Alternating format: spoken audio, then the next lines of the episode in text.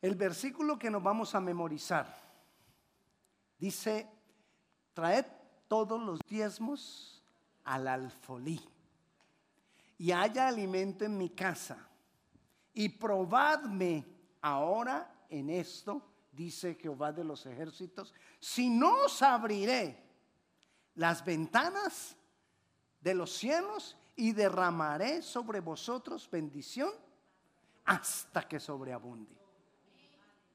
Amén. Es una bendición de Dios. Memorícelo.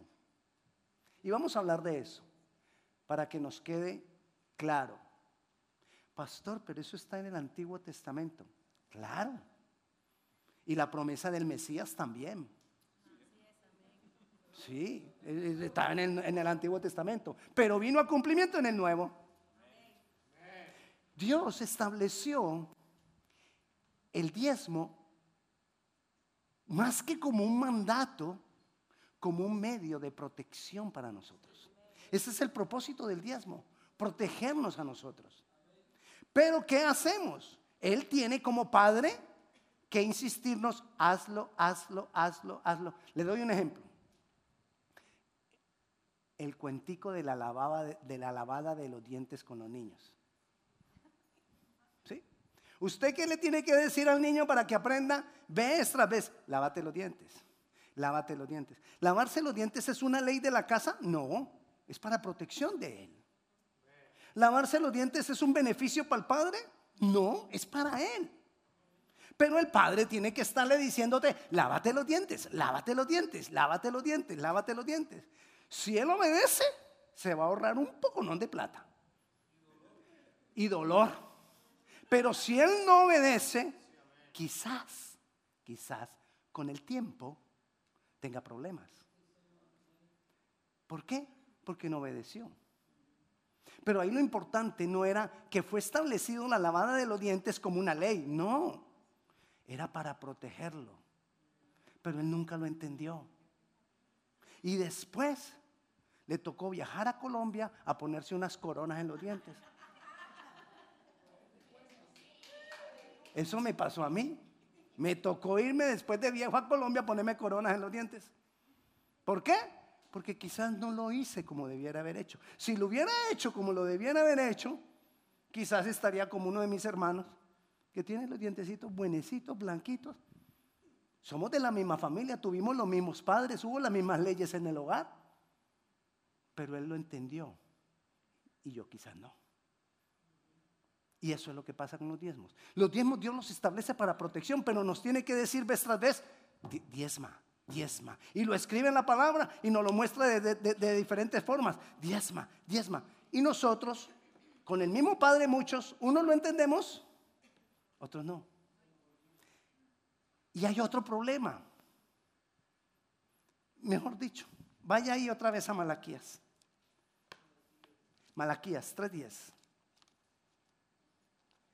Dice la palabra, se lo voy a dar como un ejemplo, me, gusta como lo dice Pablo, que nosotros tenemos que correr la carrera como es, porque hay una gran nube de testigos mirando cómo corremos la carrera. ¿Cuál es la nube de testigos?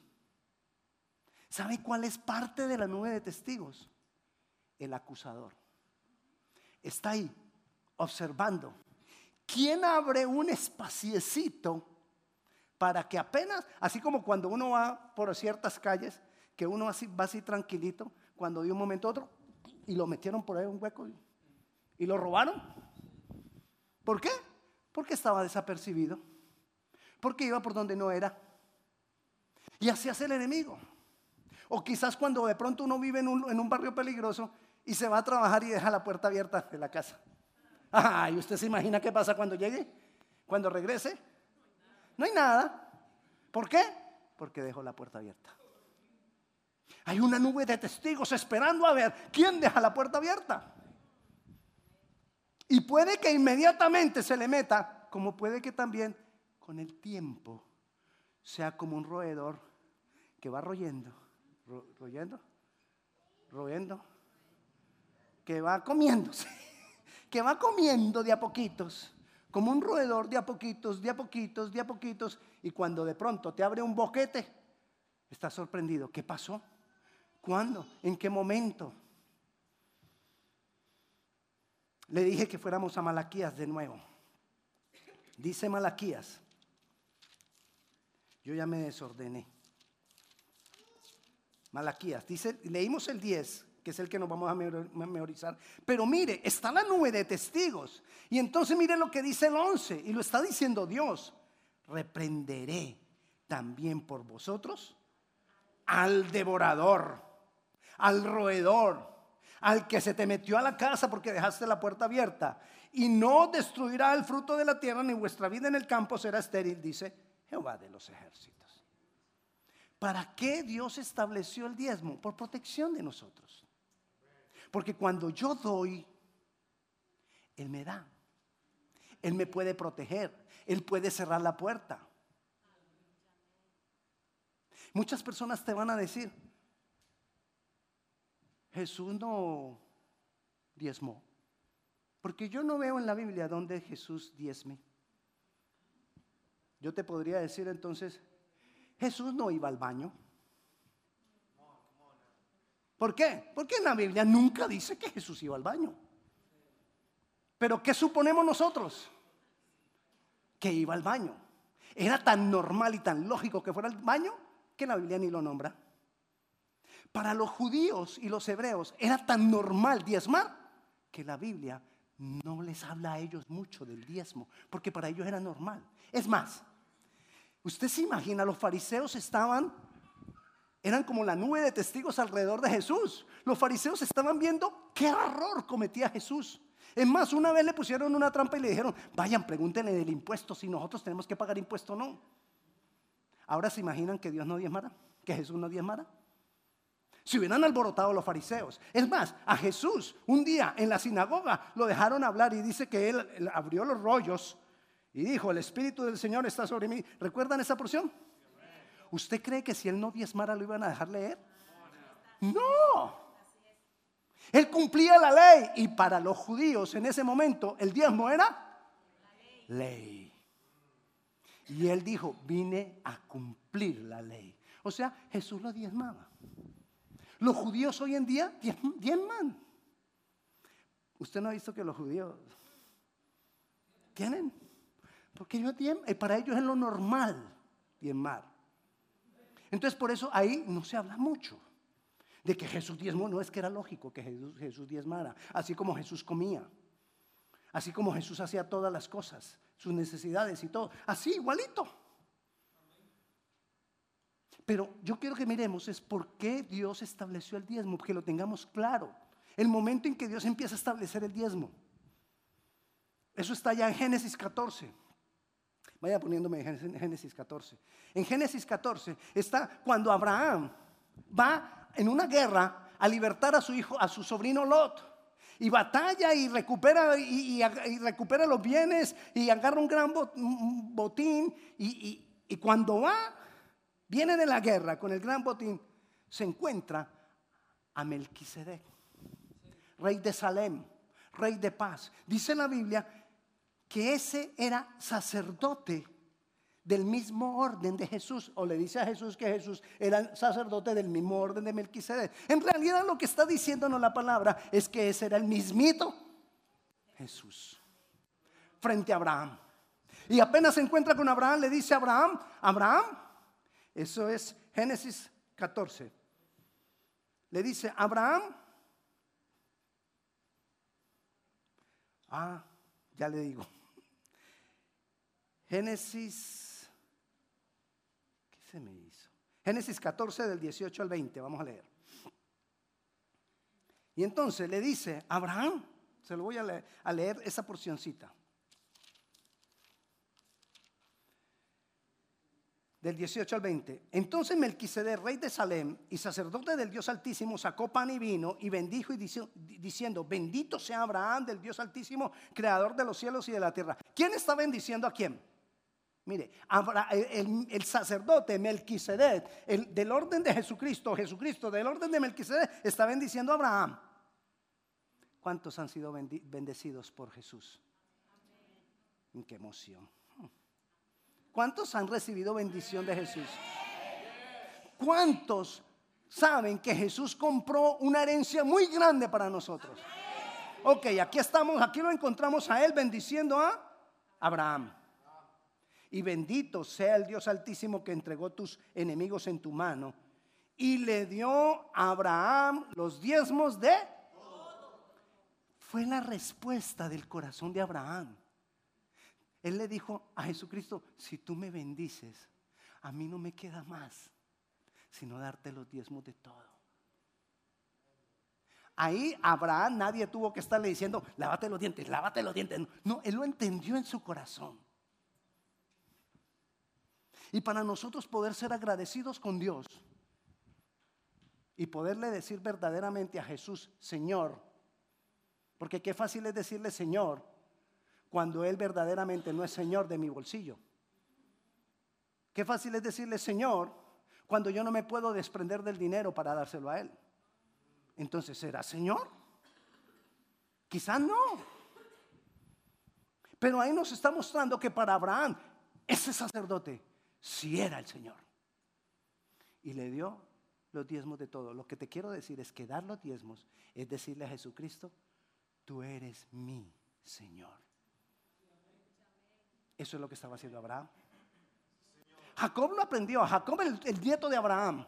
Él lo entendió también. Y Jacob, no lo vamos a leer, pero si usted lo quiere leer en su casa, Génesis 28, está la historia de cuando Jacob huye de la casa porque, recuerda, engañó al hermano, eran los dos mellizos que uno salió primero y engañó. Jacob engañó a su hermano y se fue de la casa porque su hermano lo iba a matar porque lo engañó y le robó la primogenitura y salió corriendo, pero cuando se estaba yendo, él tenía que haber escuchado las historias de su abuelo, la experiencia de su abuelo Abraham de que le había dado los diezmos a, Dios, porque Dios lo había bendecido. ¿Y sabe qué hizo Jacob? Tuvo un encuentro con Jesús y en ese encuentro con Jesús, se le alumbró y le dijo, en ese encuentro con Dios le dijo a Dios, Dios, yo te daré los diezmos de todo. Si tú cuidas de mí y me llevas y me prosperas y me haces volver en paz.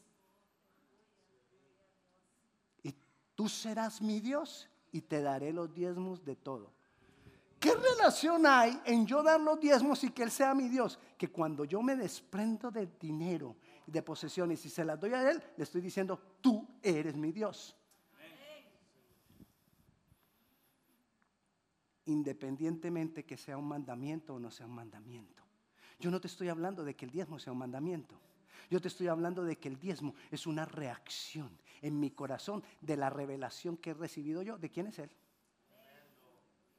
Que Él me lo manda para que yo lo aprenda. Lávate los dientes, lávate los dientes, por protección mía. Pero nació en Abraham por el deseo de decirle, tú eres el sacerdote del Dios Altísimo. Nació en Jacob porque entendió que para su abuelo, que para su papá Isaac y que para ellos eh, lo mejor que podrían hacer era decirle, Señor, tú eres mi Dios, te doy el diezmo.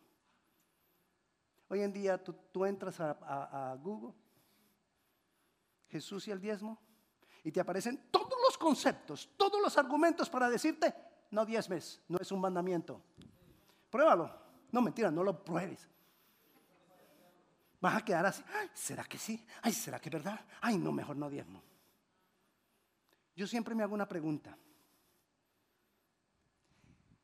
¿Qué será peor? ¿Que yo diezme y estuviera equivocado? ¿Será que pierdo algo? No. O que yo no diezme y esté equivocado. ¿Será que pierdo algo? ¿Será que se abre una puerta muy grande? ¿Será que la nube de testigos van a tener acceso a mi vida? Ese es el problema. Ahora, aquí no estamos discutiendo si es uno, no está dentro de los diez mandamientos. Nadie va a perder la salvación por no diezmar. Pero le abre las puertas de, le, abre las puertas de su casa al diablo. Y cuando diezmo le estoy diciendo al Señor Jesús, tú eres mi Dios. Y entonces él en respuesta lo leímos ahorita en Malaquías 3 días, 3:11, él dice, "Yo podré ahora que tú me entregas esto atar al devorador en tu casa."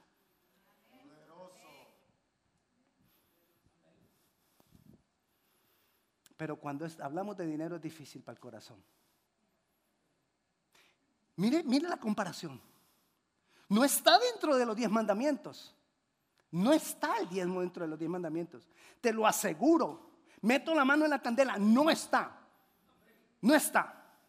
Pero vino un joven rico y le dijo a Jesús, Jesús, yo he cumplido todos los mandamientos que tengo que hacer para heredar el reino.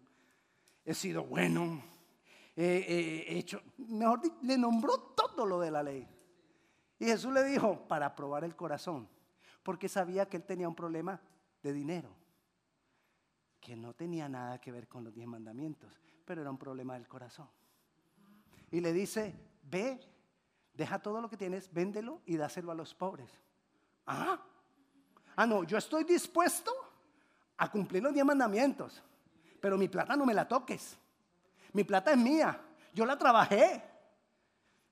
Tengo un full time y un part time y me, va a tocar dar. No, eso no me lo toque Dios. Yo estoy dispuesto a lo que quieras. Es más, cumplo los diez mandamientos y voy a hacer todo lo que quieras, pero no me pidas plata. Porque la plata si no me la toques. Eso dijo el joven rico. Y entonces Jesús le dijo, el que quiera seguir en pos de mí, tome su cruz y sígame. La cruz es renuncia. La cruz es renunciar, porque eso fue lo que hizo Jesús en la cruz. ¿Renunciar a qué? A que yo soy el dueño.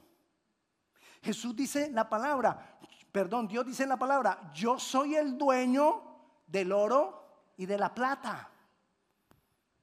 Y yo, y dice en Deuteronomio 28, 18, y yo te doy el poder a ti de que hagas las riquezas. Yo soy el que lo he hecho. Y ahora te me vas a a, volver tacaño con solo el 10% que te pido. Eso le pasó a ese joven rico. Pero como les decía ahorita cuando recogimos el diezmo, Jesús fue sorprendido por una mujer. Vaya a Juan, perdón, a Marcos. Marcos capítulo 12. Ya está en el capítulo 12 de Marcos, versículo 41. Marcos 12, 41. Dice así. Ahí está.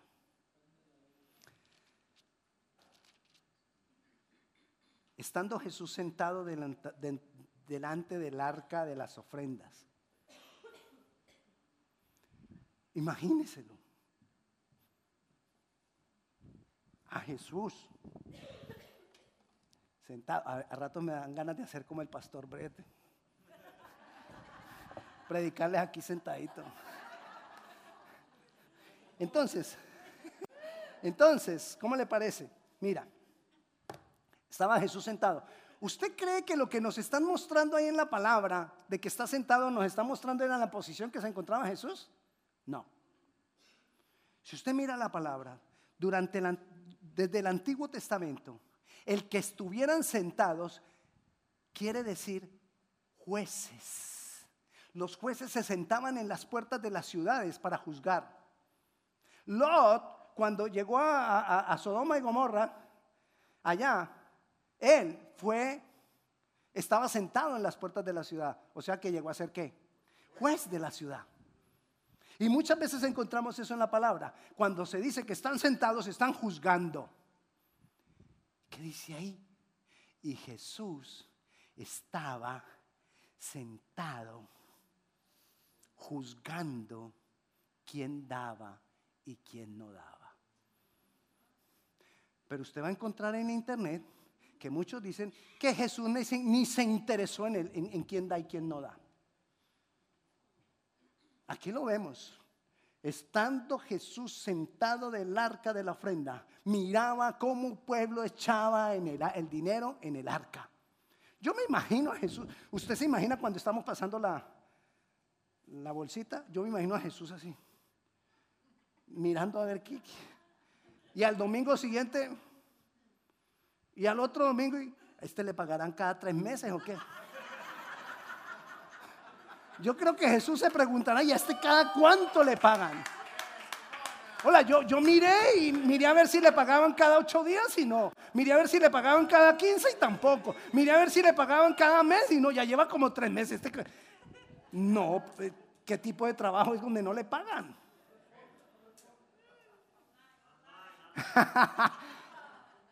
Jesús estaba interesado que los discípulos aprendieran los secretos del reino.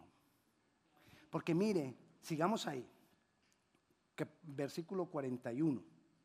Estábamos, ¿no? Estando Jesús sentado delante del arca de la ofrenda, miraba cómo el pueblo echaba dinero en el arca y muchos ricos echaban mucho. Y vino una viuda pobre, dos características. ¿Cuáles? Viuda. El que, fuera viuda no nos está mostrando en que, ah, es que era una señora que, le murió el esposo. No, es más que eso. Una mujer que no tenía esposo era una mujer abandonada. No tenía ni siquiera de qué subsistir porque los que proveían en las casas eran los hombres. Y era pobre. O sea que el, el esposo ni le dejó nada. Echó dos blancas, o sea, un cuadrante, o sea, un poquito.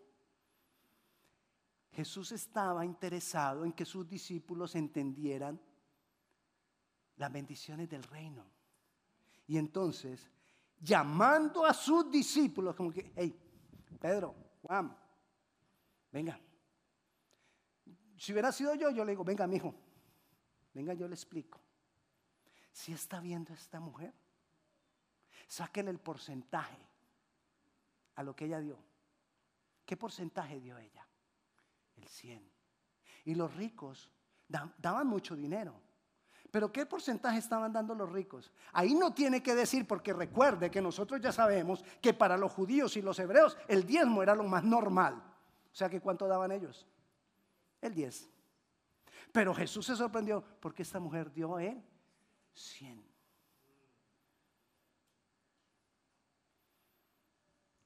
Y lo llama porque él está interesado que sus discípulos entiendan y lo llama y dice, de cierto os digo que esta viuda pobre echó más que todos los que han echado en el arca, porque todos han echado de lo que les sobra, pero esta de su pobreza echó todo lo que, se, lo que tenía, todo su sustento. ¿Usted cree que Jesús después no hizo algo por esa viuda? Uh, abrió las ventanas de los cielos para ella. Amén. Amén. Dios ha hecho un pacto con nosotros. Tú no necesitas diezmar para que Dios cumpla su pacto. Él es fiel. Tú no necesitas comprar a Dios con el diezmo. Tú no necesitas comprar a Dios con una ofrenda. El diezmo es una respuesta de mi corazón por lo que Él hizo pero yo no necesito negociarlo. Sencillamente es una respuesta de mi corazón sincero diciéndole, Dios, tú has provisto para mí. Tú me has dado. Y si, ha habido necesidad y no has recibido, hazlo por la otra razón. Dios, yo te doy porque tú eres mi Dios.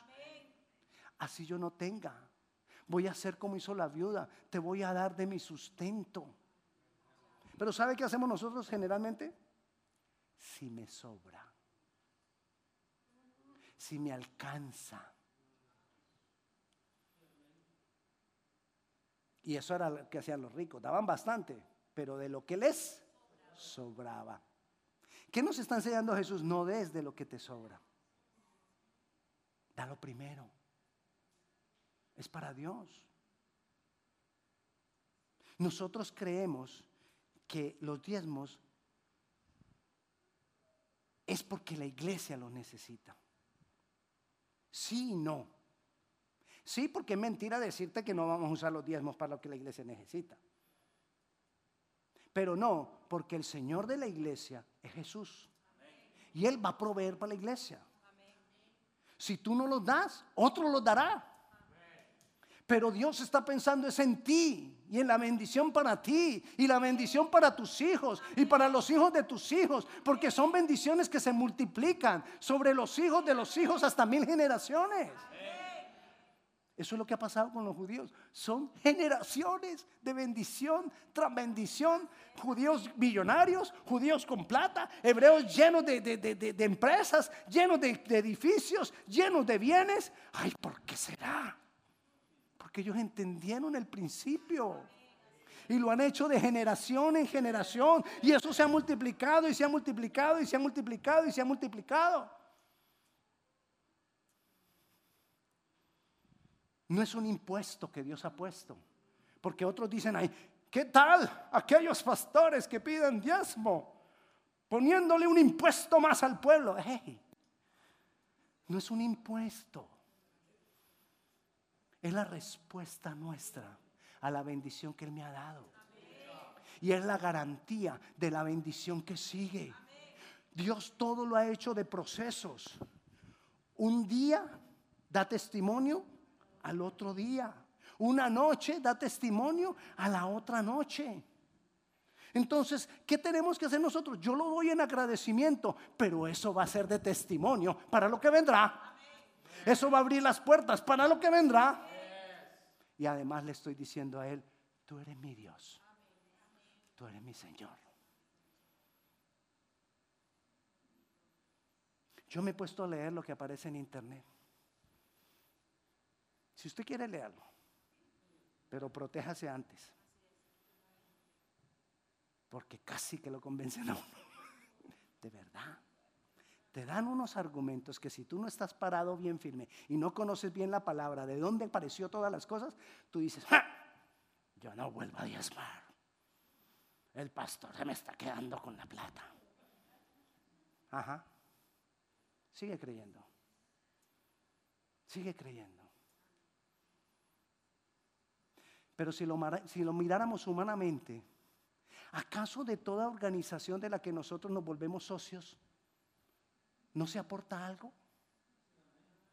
¿Acaso si tú quieres ser parte de un sindicato no tienes que aportar algo? ¿Acaso si tú quieres ser parte de una asociación no tienes que aportar algo? Ah, no, pero la iglesia no. A la iglesia limosnas.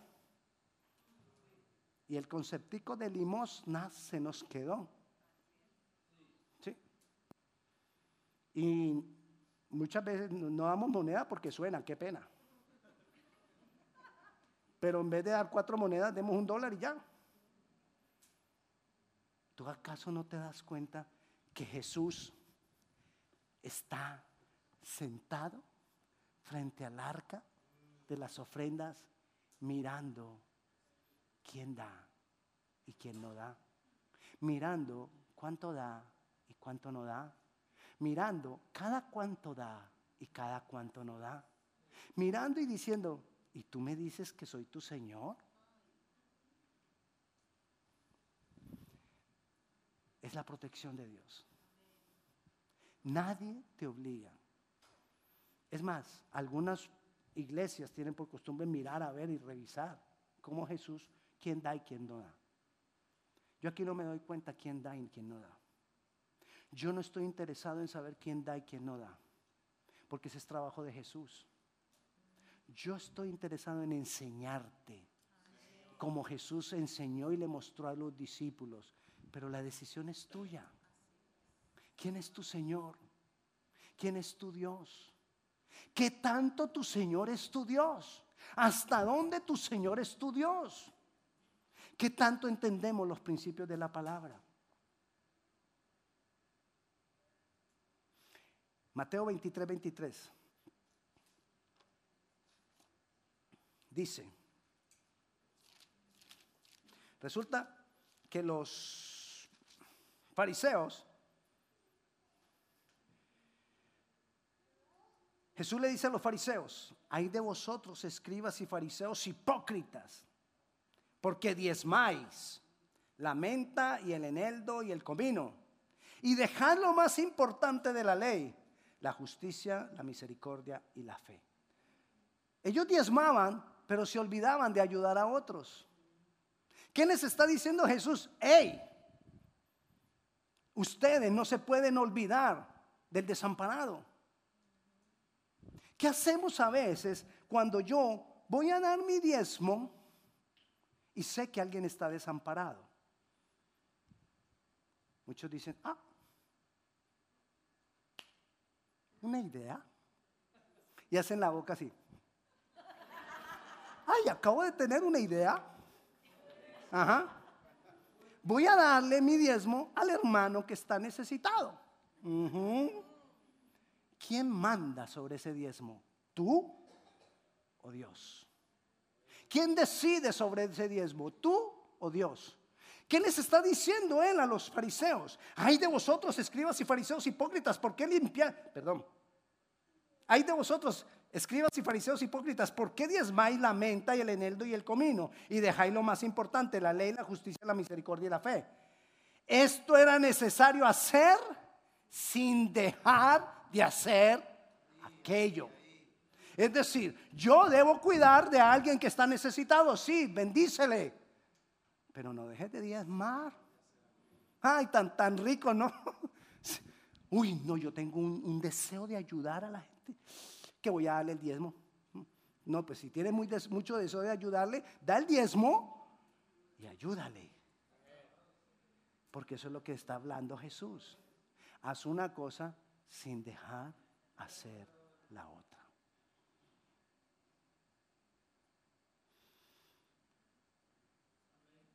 Si tú y yo decidimos que amamos a Jesús, que Él es nuestro Señor, ¿por qué no hacemos como hace Abraham? Que cuando recibió la bendición de Melquisedec, el sacerdote del Altísimo, de Jesús, el sacerdote del Altísimo, le dio el diezmo de todo. Eso fue lo que hizo Abraham, es lo sencillo. Independientemente si es mandamiento, si no es mandamiento. Sencillamente, Abraham, llamado el padre de la fe. Abraham vivía más en la gracia que nosotros, porque él fue el padre de la fe. Nosotros vivimos en la gracia por lo que Jesús hizo, ya lo hizo, ya todo el mundo lo sabe, ya lo hizo. Pero Abraham, Abraham vivió confiado en lo que iba a hacer Jesús, todavía no había sido hecho, más gracia todavía. Llamado el padre de la fe, y sin embargo así todo dio el diezmo. Pero nosotros, ah, no. Eso era para Abraham. O sea, era para los que tenían fe. ¿Y acaso nosotros no somos salvos por la fe? Entonces aún para nosotros es. Pero solamente será una realidad en la vida si el Espíritu Santo me lo revela. El pastor te lo puede enseñar y enseñar y enseñar y enseñar. Pero si el Espíritu Santo no te lo revela, no lo vas a lograr. No lo vas a disfrutar. Diezmar se disfruta. Porque el diezmar nos da fe. Cuando uno diezma, uno dice, yo diezmé, estoy en paz, estoy tranquilo. Él se hará cargo. Y Él lo hace. Pero cuando yo lo hago, el Señor dice también es, Él también mira la motivación cuando, cuando Jesús está sentado acá. Él está mirando también la motivación. ¿Cuál es la motivación del corazón? Yo podría decir,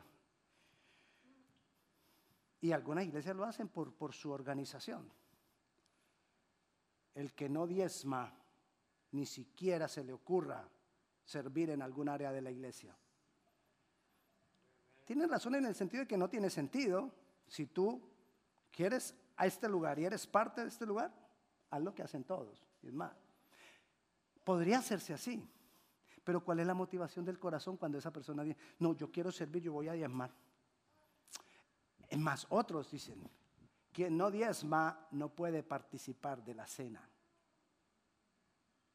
Entonces, ¿qué pasa cuando reparten la cena? El que no la recibe tiene uno de dos problemas. O está en pecado o no diezma y todo el mundo se da cuenta. Y salen diciendo, viste a Pepita, ¿no? No tomó la cena. Eso o, está en pecado o no diezma. Entonces la gente diezma por no sentirse que le están haciendo un lado. Eso no es una buena motivación del corazón. a lo que voy con esto es, Solo Jesús lo sabe. Nadie más. Bueno, la nube de testigos también. La gran nube de testigos también sabe si tú diezmas o no diezmas. Esos también están observando, a ver, demonio 57. Aquel abrió la puerta, síguelo. Y por allá, de alguna manera, la plata que no diste en la iglesia, la tuviste que dar en otra cosa. El carro, la casa, el médico. Porque se abrió la puerta. Igual la plata se fue. Pero tú no recibiste la bendición. Porque no la diste donde era. Y si tú estás seguro, no, a mí nunca me ha pasado nada, eso son amenazas. Yo no te estoy amenazando, yo te estoy contando lo que, lo que, lo que dice la palabra y lo que hemos visto en la experiencia, no más. No es Dios el que se venga de ti. No es Dios el que está mirando. Ah, no diezmaste. Jesús, cuando estamos diciendo que el jugo, Él no está diciendo, ah, no diezmaste. Un rayo. Se te dañó el motor del carro. No, no es Jesús. Jesús no tiene que hacer eso. Él estableció leyes. Y las leyes están ahí. Él no va a estar mandándonos cosas porque no está en Él, no es su naturaleza. Pero la naturaleza del diablo sí es esa. Y el diablo sí está buscando a ver dónde, dónde están. El, diablo anda buscando como león rugiente a quien devorar. El, el diablo está buscando como león rugiente qué puerta está abierta. Dios no, Jesús no. Así que no es Jesús. Ay, pastor, usted está diciendo que Jesús no va. No, eso no está en la naturaleza de Jesús. Si Él murió por nosotros, ¿cómo va a estar en la naturaleza de Él hacernos daño? No. Pero el diablo sí. Y el diablo es el acusador. Y el diablo es el que está mirando. Y el que está buscando a quién devorar. Entonces no es por Jesús. Es por amor a Jesús que lo hacemos. Y Él nos guarda del devorador.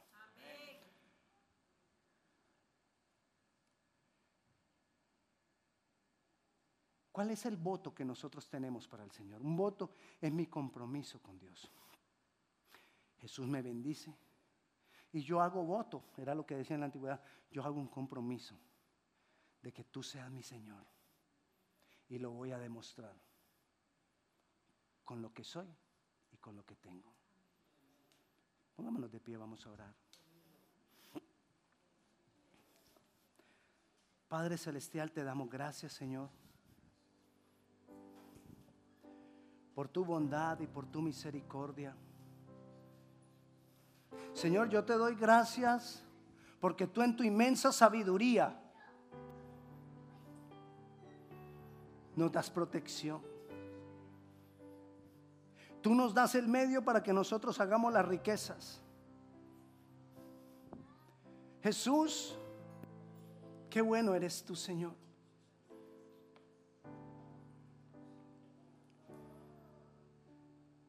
Y sabiendo Jesús cómo es el medio espiritual, tú nos guardas y nos proteges, enseñándonos del dar, enseñándonos del diezmo.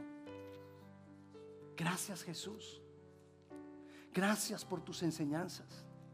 Espíritu Santo, ven y trae revelación a nuestras vidas. Revélanos acerca del diezmar.